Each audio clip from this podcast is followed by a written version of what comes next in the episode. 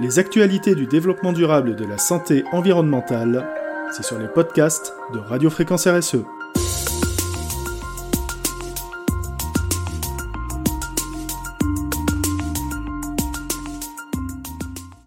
Déjà 8 milliards d'habitants sur Terre le 15 du mois prochain. Si vous vous sentez un peu seul, sachez que nous en atteindrons 10,4 milliards dans les années 80, du moins d'après les experts de l'ONU.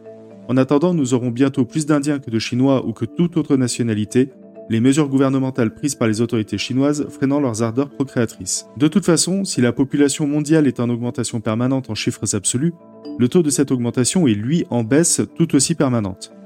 En d'autres termes, si nous courons à la sursaturation, nous y courons de moins en moins vite. Et le secrétaire général de l'ONU peut se réjouir en ces termes. Nous attendons la naissance du 8 milliardième habitant de la planète Terre. C'est l'occasion de célébrer notre diversité, de reconnaître notre humanité commune et de nous émerveiller des progrès en matière de santé qui ont permis d'allonger la durée de vie et de réduire considérablement le taux de mortalité maternelle et infantile.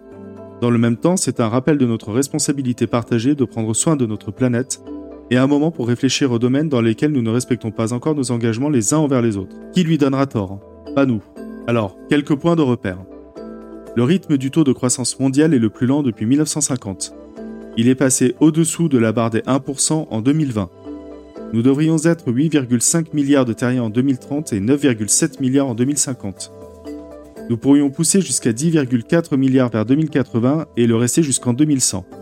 Quand j'écris nous, il faut lire ils, bien sûr, car vous qui nous lisez et moi ne serons plus là pour admirer ce prodige. Nos petits-enfants peut-être. Le taux de fécondité a diminué au cours des dernières décennies en de nombreux pays. Deux tiers de la population mondiale vivent dans un pays ou zone où la fécondité au cours de la vie est inférieure à 2,1 naissances par femme autrement dit croissance zéro à long terme, sauf catastrophe imprévisible. Une diminution de la population devrait intervenir dans 61 pays ou zones entre 2022 et 2050. La cause, faible taux de fécondité et taux d'émigration élevé dans certains cas. 50% de l'augmentation de la population d'ici à 2050 proviendra d'Afrique subsaharienne. Elle proviendra essentiellement d'Égypte, d'Éthiopie, d'Inde, du Nigeria, du Pakistan, des Philippines, du Congo-Kinshasa et de Tanzanie. À noter que, hormis la Tanzanie où les chrétiens représentent 45% de la population et les animistes 20%, ainsi que les Philippines à très forte majorité chrétienne, tous les autres pays cités sont officiellement et légalement musulmans. Quelques opinions. Croissance démographique et développement durable. Pour le secrétaire général adjoint des Nations Unies, la relation entre la croissance démographique et le développement durable est complexe et multidimensionnelle. Une croissance démographique rapide rend plus difficile l'éradication de la pauvreté, la lutte contre la faim et la malnutrition, et l'augmentation de la couverture des systèmes de santé et d'éducation.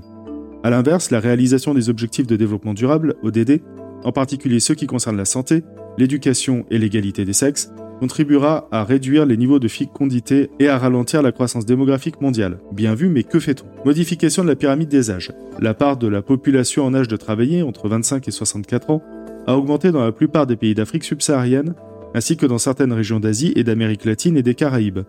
Les raisons Les récentes réductions de la fécondité. Conclusion des responsables onusiens cette modification de la pyramide des âges offre une opportunité limitée dans le temps d'accélérer la croissance économique par habitant, en effet connue sous le nom de dividende démographique.